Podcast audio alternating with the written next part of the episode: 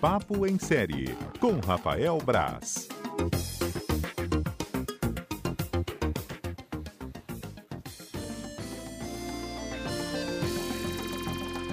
Apostos e ao vivo, Rafael Braz, tudo bem por aí? Tudo tranquilo, triste com essa notícia aí do calor que vai voltar, tá tão fresquinho aqui em Jardim Camburim. Ah, nem fala. Então, falei com uma tá vizinha sua agora aí. É, eu tava ouvindo, por isso que eu estou comentando. Tá com fresquinho aqui, dá para trabalhar de boa no meu escritório, no meu home office, sem ventilador ligado. Tem um. Vamos ver até quando. Um, um dia da, teve um dia da semana passada que eu liguei o ventilador parecia aquelas air fry da vida. Nossa senhora. Quero nem que volte esse vai dia. Vai saindo um vento quente do ventilador, é uma Por loucura. Isso. Mas vamos lá, Braz, o que você separa para séries aqui, para a gente saber um pouco mais daí da sua curadoria? É, primeiro, uma série que já estreou na semana passada, né? Como eu falei, na semana passada a gente está. Acho que eu falei isso na quinta, né? No papo no, em cartaz.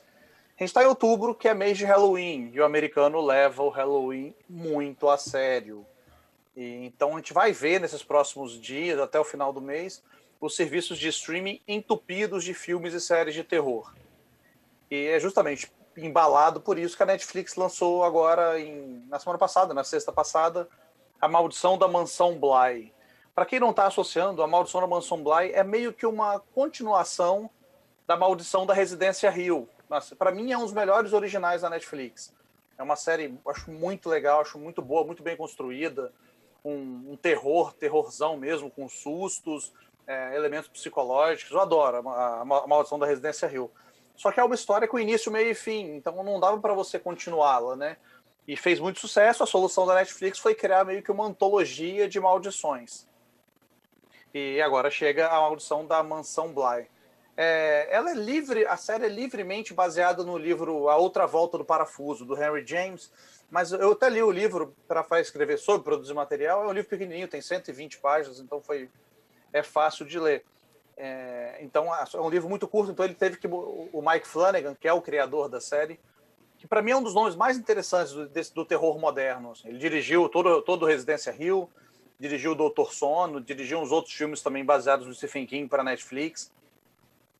E, e agora ele teve que enxertar alguns outros elementos, tudo do Henry James também na série.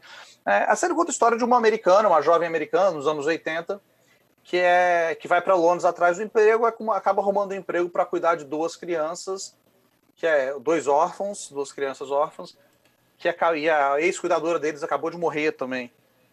Então ela chega lá e uma casaraça, um, uma mansão zona gigante, tradicional, que é bem no interior da Inglaterra.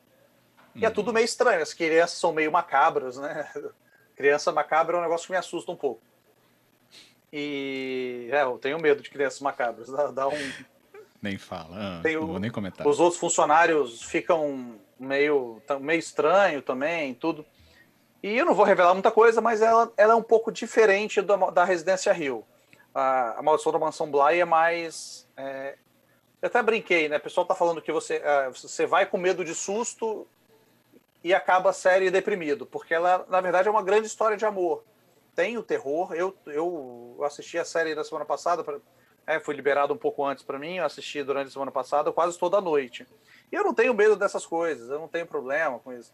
Só que você, tem tanta coisa que você vê no detalhezinho da série que é, é uma coisa que eles fazem muito bem. Eles brincam muito com o, o pano de fundo. Então tem, tem um diálogo acontecendo aqui na frente, tem a pessoa na frente do primeiro plano da tela só que lá no fundo tem uma mãozinha se mexendo, tem uma sombra hum. que parece alguma coisa. E isso é muito sinistro em alguns momentos. Então dá uma. Dá... Quem faz que não é terror, não, mas é, é um bom terror também. Só que é um, é um terror de estrutura que eles falam que é um terror gótico, é um terror com uma, com uma, uma outra história, uma história maior acontecendo por trás dele. O terror é meio que o, o, o motivador ali da coisa toda, mas é bom. Para quem gosta dessa coisa do terror sobrenatural, de fantasmas e sustos, tem sustos. Eu vi muita gente falando que não tem susto, tem sustos, mas não é que ele não é tipo a Residência Rio, é um susto um pouco menor. Mas tem bastante susto também. Quem não gosta de terror pode fugir, porque vai dar um, um friozinho na barriga. Vai, né? Hum. Vai, com certeza. É, então mas é muito legal, a série é muito boa. Não, a série, mas a série é muito boa. Ela tem nove episódios de uma hora. Eu acho que podia ser um pouco menor, podia ter seis. Dá pra, dá pra fazer seis e ia ser um, uma baita série, uma baita Ah, minissérie. entendi. Mas é, é, é ótimo, a série é ótima, vale muito a pena ver. A Maldição da Mansão Bly tá na Netflix desde sexta-feira passada. E eu acho que é uma série, uma série que a galera tem que ver. Quem gosta de terror, e o brasileiro gosta muito de terror, tem que dar uma conferida na série da Netflix. E vão ter outras maldições já. Já está confirmado que teremos outras maldições baseadas em livros, em outras mansões, porque não vale a pena repetir. E para quem viu a, a Maldição da Residência Rio, tem vários, várias surpresas. Alguns, ato, alguns atores voltam, né? os personagens não são os mesmos, mas alguns atores voltam, fazem papéis legais. Então tem uma, uma ligação, ainda que muito superficial, com a, a Maldição da Residência Rio. Vale muito a pena assistir, está na Netflix, A Maldição da Mansão Bly. O Ricardo tá até perguntando, aproveitando o tema, é verdade que Hellraiser vai virar série na HBO? É, isso, isso é uma coisa que falam há muito tempo, né? Eles, a última notícia que eu tive é que eles estão desenvolvendo uma série baseada. Ainda não sei exatamente, ainda não tem uma notícia de quando estreia, não, tem, não tinha elenco, por exemplo, é, confirmado, né? Mas a HBO está desenvolvendo uma série de Hellraiser. Então, aí pode ser que ainda esteja num, num papel de, de sala de roteiro, né? Preparando alguma coisa. Mas a ideia da HBO é preparar essa série. Tem que ver como vai ficar, porque a, a, a lance da pandemia cancelou muita produção, né? Hum, É, corte de custos mesmo. Mas a última notícia que eu tenho dela é que está sendo desenvolvida, ainda não tem elenco, não tem produtores, não tem nada é, certo ainda, mas a informação procede. Hernandes está falando que assistiu sim nesse feriadão aí, A Maldição da Mansão Bly, e falou que tem uma cena que fala assim: Eu te liguei, mas você não atende o celular. Celular na década de 80, Rafael? Tinha? Eu acho que pode ter sido uma. Eu não lembro, eu não lembro dessa cena, tá? Eu acho que não deve ter sido um. deve- Às vezes pode ter sido um erro de, de legenda, né? De tradução. Entendi. que acontece Tradução, bastante. né? É, porque o filme se passa em 87, se eu não me engano, 6 ou 7, a série se passa. Deve ter sido isso, espero que tenha sido isso. Acho que não cometeria um erro tão, tão medonho quanto esse. Boa. Hernandes, fica de olho lá e depois você fala pra gente no contexto. Mas vamos lá, Braz, tem outra dica? Tem outra dica, uma série muito legal que eu descobri, entre aspas, porque né, não foi eu que descobri, obviamente, um amigo meu me indicou, chama Ted Lasso. Ted- É uma série do Apple TV Plus, é um, é, um, é um serviço que muita gente ainda não assina, né? Eu assino meio que por obrigação de trabalho, porque eles não têm um conteúdo tão grande, mas tem muitas séries bem legais, vale a pena. E é um, é um serviço mais barato, são, é R$ 9,90 por mês, vale a pena o Apple TV Plus. E é uma série de futebol, uma série de comédia de futebol. O, o Ted Lasso é um personagem que foi criado pelo, pelo canal, pelo, pelo, pela NBC, o canal NBC americano, para quando eles, aí o NBC Sports começou a exibir a Premier League inglesa, né, Campeonato de Futebol inglês nos Estados Unidos. Então eles criaram um técnico de futebol americano que iria comandar um- uma equipe da Premier League, sem nem saber exatamente o que é isso. Muito zoando né, a falta de interesse, a suposta falta de interesse do público americano pelo, pelo futebol, pelo soccer. E só aí, aí eles desenvolveram uma série inteira baseada nesse cara agora.